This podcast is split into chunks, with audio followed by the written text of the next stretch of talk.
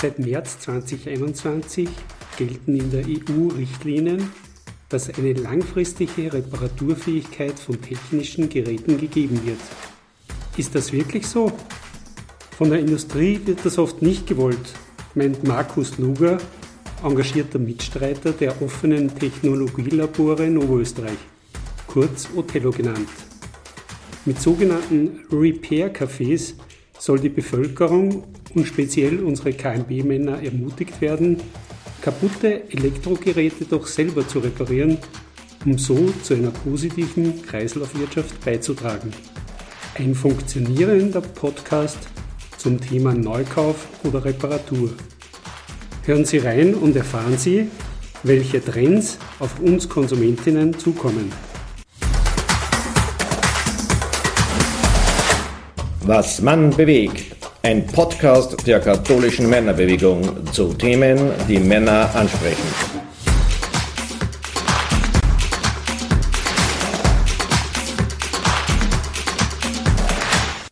Heute begrüße ich in unserer Podcast-Folge Markus Luger, Social Media Experte und umtriebiger Kommunikations- und Medienexperte. Ich kenne ihn bereits persönlich aus früheren Projekten für die katholische Jugend Oberösterreich. Servus Markus. Hallo Klaus. Danke, dass du dir Zeit genommen hast und für Fragen zur Verfügung stehst. Neben deiner Leidenschaft, wie ich weiß, Video, bist du ja auch beim Verein Othello stark engagiert. Mhm. Othello heißt offenes Technologielabor und in dieser Folge geht es um Wiederverwertung, Neukauf oder Reparatur. Das ist ein Thema natürlich, was unsere Männer auch bewegt. Aber es ist so ein großes Thema, dass wir nur einen kleinen Ausschnitt äh, beleuchten können. Ich hoffe, das passt für dich. Sehr gern. Othello-Standorte gibt es bereits 36 Mal in Österreich. Du bist in zwei davon engagiert.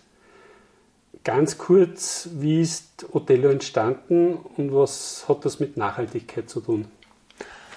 Naja, entstanden ist äh, im Raum Vöcklerbruck, Gmunden, äh, Furchdorf und da ist darum gegangen, dass äh, einerseits, es haben, es haben sich zwei Dinge kombiniert. Es gibt viele Leute, die gehen studieren in die Ballungszentren und kommen dann zurück und vermissen ein bisschen so Räume, die es in den Städten manchmal gibt, offene Räume oder Werkstätten, auch für Studenten. Und auf der anderen Seite gibt es ja früher war es oft so, dass die Leute in ihrem Keller oder in der Garage eine Werkstatt gehabt haben. Und das wird immer weniger, viel mehr Leute leben in, in Wohnungen, auch am Land. Und gleichzeitig gibt es Leerstände äh, in mhm. Gemeinden, äh, vor allem auch in ländlichen Gemeinden. Und da ist sozusagen eine Kombination gesucht worden. Machen, man könnte doch Räume öffnen, die Gemeinde, also die äh, Bevölkerung kann sich doch selber einen Raum geben, wo mh, mm, viel möglich ist und wenig eingeschränkt ist und wenig sozusagen man dann gleich, wenn man da mit tut, dann ist man wieder, da muss man Torten bringen, zum, keine Ahnung, zum Feuerwehrfest oder so, sondern wo es einfach, wo man kommen kann, wenn man will, mitmachen kann, wenn man will, aber auch wieder gehen kann. Und aus diesem Konzept haben sich die Hotellos dann wirklich entwickelt und sie funktionieren so, dass eben die Gemeinde den Raum frei zur Verfügung stellt mit Heizung und WLAN. Mhm. Und da drinnen treffen sie Menschen, sehr unterschiedliche oft, alte, junge, äh, aus ganz verschiedenen Bereichen, Berufe und fangen dort miteinander zum Reden und es haben wir dort, also hat dann auch begonnen, dass dort Projekte entstehen. Und große Themen, was ich jetzt da weiß von Anfang an, ich meine, es ist ein Technologielabor, aber Technik wird da sehr weit gefasst große Themen waren immer äh, die Nachhaltigkeit von Anfang an. Also wie kann ich mich ernähren, wie kann ich mich, äh, wie kann ich mobil sein, äh, und Kleidung, glaube ich, ist Kleidung ist ganz oft der Ta Tauschkreise sind sofort entstanden. Mhm. Äh, oder eben auch, wie kann ich was reparieren, wie kann ich was am zweiten, ein zweites Leben schenken, also so, dass es wieder, dass es weitergibt und nicht einfach wegwirf. Und mhm. genau. Das ähm, ist ja heute unser Thema. Genau. Vielleicht nur so, wer, wer steht eigentlich hinter den, den Standorten Otello? Wer, wer? Ja, das Schöne ist, das ist ein sehr dezentrales Netzwerk. Das heißt, wirklich bei jedem Standort in, in Gmunden ist ein anderer wie in Neumarkt im Mühlviertel. Das ist auch sehr selbstverwaltet. Äh, es gibt aber Einigung auf ein Charter. Und mhm. in der Charter steht eben drinnen, wie. Nicht was wir machen, sondern wie wir es machen. Und man kann schon sagen, so die, der Gründer und die Idee ins Leben gebracht, das hat der Martin Hollinetz, das ist er sozusagen, wenn man sich in dem Bereich ein bisschen umschaut, fällt man über den Namen gleich drüber. Genau, und so ist das gewachsen. Und es gibt bis heute absichtlich kein Dachverband oder so, sondern jeder Standort macht sein Ding und die gemeinsame Klammer ist. Das ist die Vision dann. Die Vision dann und die Charter, wo man sagt, hey, wir, wir sind offen, es geht nicht um Verwertbarkeit, es geht nicht um Konsum, ist auch ganz wichtig, konsumfreier Raum, sondern es geht um das, was darüber hinaus. Gibt es einen, einen, einen, Mitgliedsbeitrag oder wie finanziert sich hier? Das ist eben äh, auch das Positive und das hat man auch letztes Jahr in der Pandemie äh, gemerkt, wie gut das ist. Es muss sich nicht finanzieren. Also die, die Gastgeber in einem Motello machen das ehrenamtlich mhm. und Raum, Strom und solche Sachen kosten nichts. Die kommen von der Gemeinde, genau, Gemeinde oder genau, der Kommune das, halt. Die werden von der Gemeinde zu, zur Verfügung gestellt mit diesen Dingen. Also im Grunde genommen zahlen das alle mhm. zusammen, damit wieder alle den Raum haben.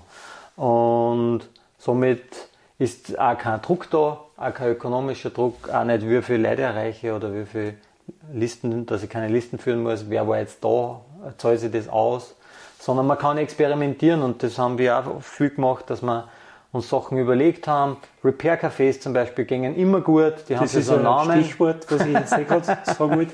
Ja. Repair-Cafés, das ist ja. so auch unser Thema, so Neukauf versus Reparatur. Mhm. Was können da die Menschen eigentlich genau machen?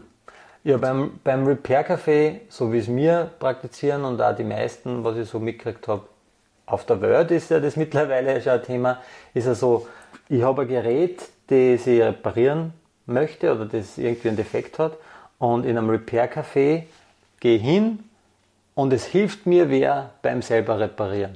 Das heißt, ihr habt spezielle Fachkräfte, die dann da anwesend sind? Oder stehen Entweder, genau, es gibt Leute, die, die haben da Know-how und stellen das gerne zur Verfügung und denen taugt das auch. Wenn die aber nicht anwesend sind können, äh, weil eben alles ehrenamtlich ist, dann versucht man es einfach als Gruppe zu lösen. Okay. Ja, jeder weiß ein bisschen was, jeder hat schon ein bisschen Erfahrung und es gibt dann schon Menschen wie mich, die jetzt, ich habe mit Waschmaschinen nie viel am Hut gehabt oder Nähmaschinen, ich habe ja einen Computer repariert, aber wenn ich das zum vierten Mal sehe, merkt man schon langsam, oder ein Radio und die Widerstände immer wieder dasselbe ist, kommt man schon langsam rein, was man da machen kann. also, nicht. Das heißt, es gibt da keine Einschränkung jetzt auf elektronische Geräte von der, von der Art, ob das jetzt eine Waschmaschine ist oder so? Mhm. Oder? Naja, Waschmaschine war ein schlechtes Beispiel, weil wir sagen immer, man muss das Gerät selber alleine hinbringen können und wieder ja, mitnehmen können. Das ist natürlich eine Waschmaschine. Die Waschmaschine ist grenzwertig, der, äh, der LCD-Fernseher ist auch grenzwertig und vor allem bei, bei so großen Dingen ist es oft so, dass du lange suchst, bis du den Fehler findest. Mhm. Mhm. Unsere Klassiker sind äh, Nähmaschinen, Wasserkocher und dann halt alte Radios und solche Sachen. Handys schließt man wahrscheinlich aus? Schließen wir nicht aus. Äh, okay. Und ich habe also viele Standorte, die regelmäßig äh, Repair-Cafés machen, haben dann auch so ein Werkzeug, dass du das äh, dazu kannst zumindest. Und anleiten, wenn kein Experte da ist, probiert man es gemeinsam mit einer Anleitung ja. aus dem Internet. Das ist ja nicht mehr so. Gibt es da politische und somit vielleicht auch finanzielle Unterstützung für diese Repair-Cafés? Also jetzt im, im Netzwerk Othello ich habe gesehen auf der Webseite, ja. das Land Oberösterreich unterstützt es. Wie unterstützen ja. wir das auch finanziell? Oder? Naja, genau. Also so diese Grundinfrastruktur, die wird sozusagen von den Gemeinden tragen, aber es gibt dann immer wieder so Projekte, zum Beispiel, es gibt eine Homepage, mhm. es gibt irgendwie, äh, wir haben einmal einen Wirkungsbericht da geschrieben und da, das entsteht meistens in Projekte, die wieder finanziert sind, weil eben Kosten anfallen, die über das normale Maß hinausgehen.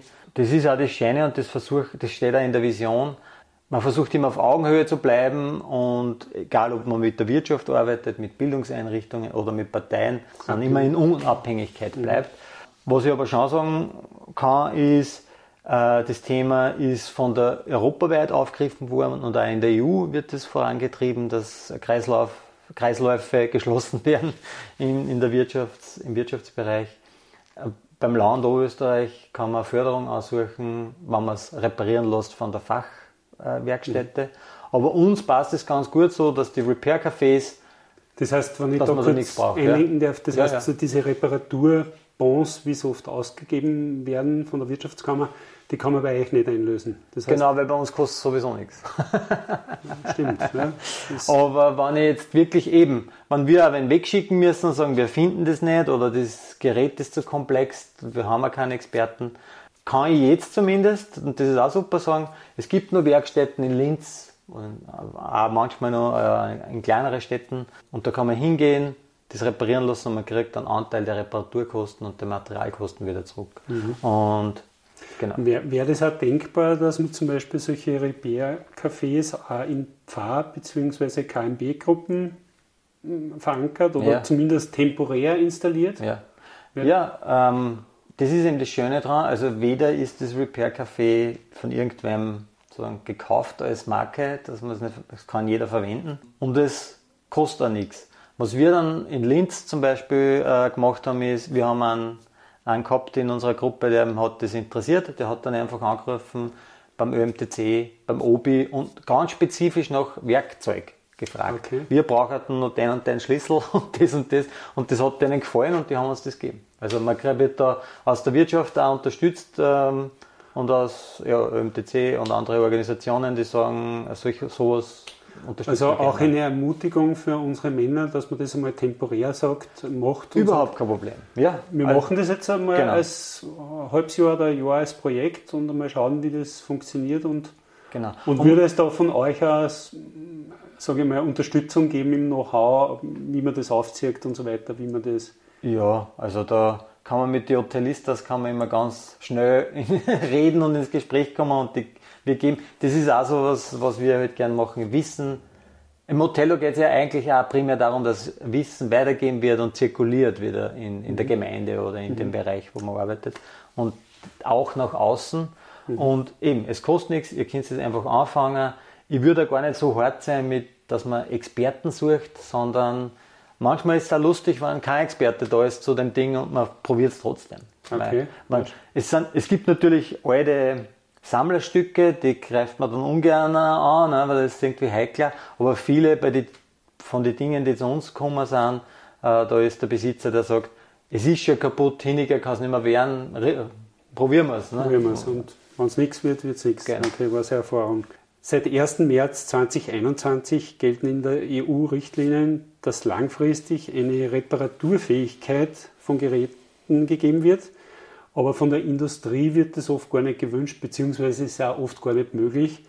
Ähm, ich nehme als Beispiel zum Beispiel Autoindustrie oder Unterhaltungsindustrie, wo die Sachen so abgeschlossen und abgekapselt sind, dass man eigentlich mit einem Werkzeug gar nicht rankommt. Was kann da der Einzelne tun, um diesen gegenwärtigen Trend, sozusagen, dass nicht mehr repariert wird, entgegenwirken? Na, Gott sei Dank gibt es sozusagen einen Gegentrend.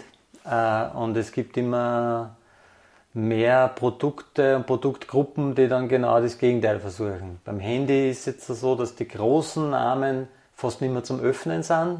Es ist alles verschweißt, Akku reingeklebt.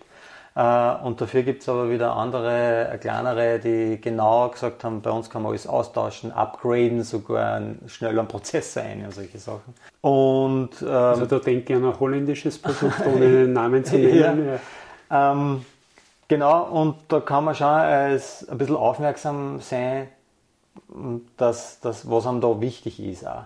Und das andere ist natürlich, ähm, was hat der Hersteller für Garantie und wie lange nehme ich die? Also, wenn ich jetzt sage, ich habe eine Jahr Garantie und das reicht mir, weil in zwei Jahren möchte ich ein neues, dann ist das nicht im Sinne der, der Dinge, die wir reden.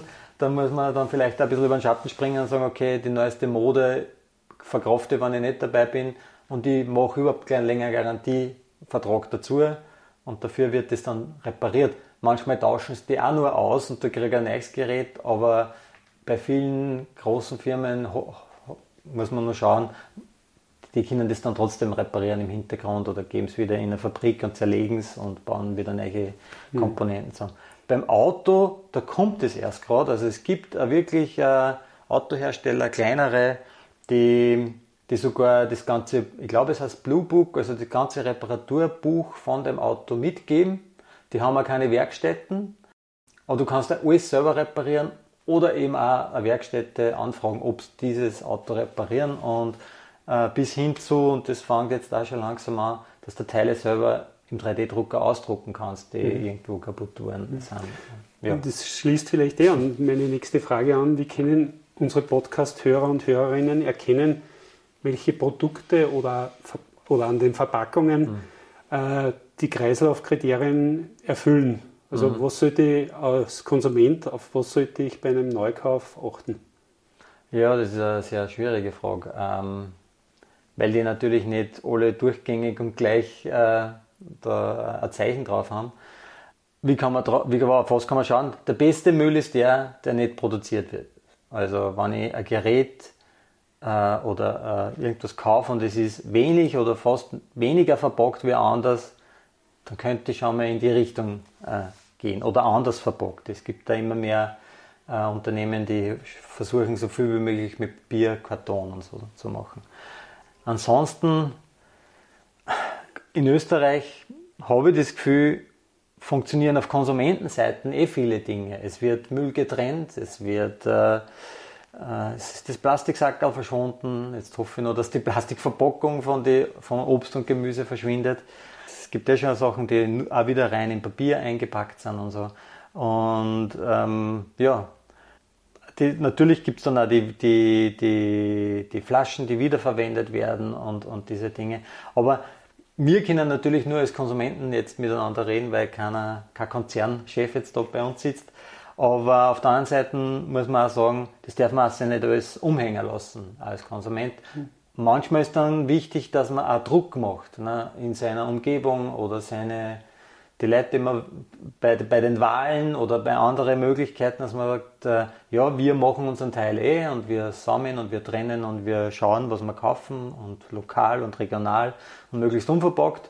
Aber die Industrie muss man einfach mitziehen. Mhm. Die haben da viel in der Hand und ich glaube, sie wollen sehr langfristig, aber je länger das nicht umstellen müssen, desto billiger ist. Ne? ist klar, also, und in der kapitalistischen. Logik wird das dann so gemacht. Mhm. Kannst du uns kurz die 5 R der Kreislaufwirtschaft näher beschreiben? Was ja. das ist? Man hört das immer wieder. Genau, das einen habe ich eh schon erwähnt. Das ist das, also das ist Englisch, Reduce, also Minimieren von Müll, also wenig Müll wie möglich schon produzieren. Mhm. ähm, dann Reuse, also Wiederverwendbarkeit, möglichst lange und äh, vielleicht dann auch in einem anderen Kontext weiterverwenden. Flaschen zum Beispiel. Flaschen, aber keine Ahnung, es gibt äh, Handys, die werden dann zu Steuerungen von, von der von der Thermostate, äh, weil es öder sind und nicht mehr so die letzten Videogeschwindigkeit äh, haben, aber für das reichen es noch, also dass man es einfach nicht einfach immer wegwirft. Oder es, wer andere benutzt es weiter. Es gibt ja diese Wundertütenaktion und so äh, jedes Jahr, wo man äh, Elektrogeräte halt einfach weitergibt und herschenkt.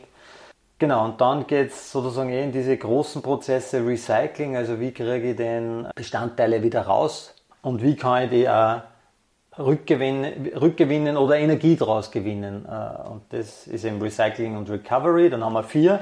Und das letzte ist dann Rest, das letzte eher, wie was tue ich dann mit dem, der trotzdem überbleibt? Also mit diesen Stoffe, die, die einfach noch trotz allem überbleiben. Und das ist auch ein politisches Problem, finde ich, oder gesellschaftliches. Das sind nämlich die, die momentan einfach ins Ausland kommen. Ja, also das ist eben genau das. Kreislaufwirtschaft wird ja in den Bildungseinrichtungen und Schulen eigentlich, mhm. finde ich, zu wenig behandelt. Gäbe es da von dir Ideen, wie junge Menschen näher an dieses Thema herangeführt werden könnten? Naja, einerseits äh, glaube ich, dass, das, dass junge Menschen da eh immer hellhöriger werden und äh, dass da eine gewisse Bewegung äh, im Land eh sichtbar ist.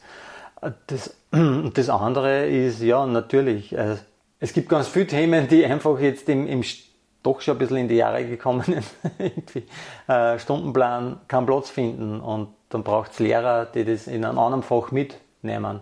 Und vielleicht im Werken, also es gibt in Furchdorf im, mit der Kooperation mit Otello einen Werkraum, da sind lauter 3D-Drucker. Und wir machen aber auch immer wieder Workshops mit Kids, wo man, mit kleineren Kindern, wo man Computer zerlegen, also wo man auch das was ist denn da eigentlich alles drin? Das ist jetzt nicht einfach eine Box, die man wegschmeißt, sondern wenn man da aufmacht, sind hunderte, tausende Einzelteile, die kann man auseinanderschrauben, die kann man wieder lösen voneinander und dass man da auch schon langsam, okay, wenn ich das jetzt wegschmeißt, dann sind das ein paar kleine Schachteln und irgendwie eine Plastikhülle und nicht einfach so ein komplexes Drum, das dann hin wird, weil mhm. es einfach weggehauen. Ja, verstehe. Und äh, ja, an den Schulen, also ja, das, äh, ich finde, diese Kreislaufwirtschaft ist eine der großen vier Themen, die jetzt anstehen im, im, im, mit der Betreuung vom Klimawandel. Ist auch was man machen kann. Und das wird unumgänglich sein, dass das in die Schulen besprochen wird. Mhm. Und im Notfall werden es die Schüler einbringen. Ähm, ja. Bei welchen Produktkategorien deiner Meinung nach glaubst du, funktioniert diese Wiederverwertung schon ganz gut? Und in welchen Branchen gäbe es noch Verbesserungsbedarf? Weil du hast erst da ja. Handys erwähnt, ja. wo, wo es jetzt schon Firmen gibt, die halt immer mehr auf das schauen, ja. äh, die, die Umwelt zu schonen. Ja, genau. Es gibt, Kreislaufwirtschaft sozusagen in Gang zu setzen. Ja, es gibt so Produkte und Produktgruppen, die so ein bisschen so ein Lifestyle-Produkt sind und die müssen jetzt auf das einschwenken. Schon lang. Also dieser dass wer gar nicht mehr an das Thema denkt oder dem alles wurscht ist, die wird es immer weniger geben und wenn du Massen verkaufen willst, musst du auch die erreichen, die sagen, ich kaufe das nur, wenn das zum Reparieren ist, wenn das fair hergestellt worden ist und so weiter. Was aber dann sozusagen im, bei dieser ganzen Elektro- und, und, und, und Lifestyle-Geschichte äh, oft nicht passiert ist, ist sind eben die nach wie vor die Reststoffe, die überbleiben, wo kommen die hin und das äh, eben mhm. gibt es auch immer wieder Skandale wo das schon gut funktioniert, sind eben viele dieser Supermarktprodukte, die sehr schnell umgedreht werden, also die halt in ein paar Tagen leer sind. Da ist uns irgendwie schon früher klar geworden, dass man das nicht alles immer wegschmeißen kann. ähm, bei Dingen, die ein paar Jahre Zeitraum haben, da kommt das jetzt erst. Ne? Und wo es ganz schlecht funktioniert, glaube ich, soweit ich das beobachten kann, ist eben wirklich Kleidung. Das ist von vorn bis hinten noch ein problematischer Prozess und die großen also auch wie man so Reststoffe wie Polyester zum Beispiel ja, aus Kleidung rauskriegt genau. und, und, sozusagen ja. wiederverwertet. Und auch schon die Produktion ist oft trotzdem immer ja. noch äh, problematisch. Also wirklich spannende Thema und Einblicke, Markus. Das heißt, eine Empfehlung für unsere KMB-Mitglieder mal ein Othello-Labor zu besuchen oder ja. selber, selber, mal aktiv zu werden, genau. sich Informationen zu holen. Das würde man auf alle Fälle gerne weitergeben, auch über diesen Podcast. Sehr gerne. Ich, ich, bin ein Fan von immer gleich selber machen. also einfach starten. Na, finde ich super. Lieber Markus, danke für deine Zeit, für deine spannenden Einblicke. Ich wünsche dir persönlich viel Engagement bei deiner Arbeit. Und ihr, liebe Hörer und Hörerinnen, wenn euch diese Folge gefallen hat, solltet ihr unbedingt den Podcast Was man bewegt abonnieren. Hörbar auf iTunes, Google Podcast, Amazon, Deezer oder Spotify. Ich sage danke fürs Zuhören, alles Gute, euer Klaus Mastallier.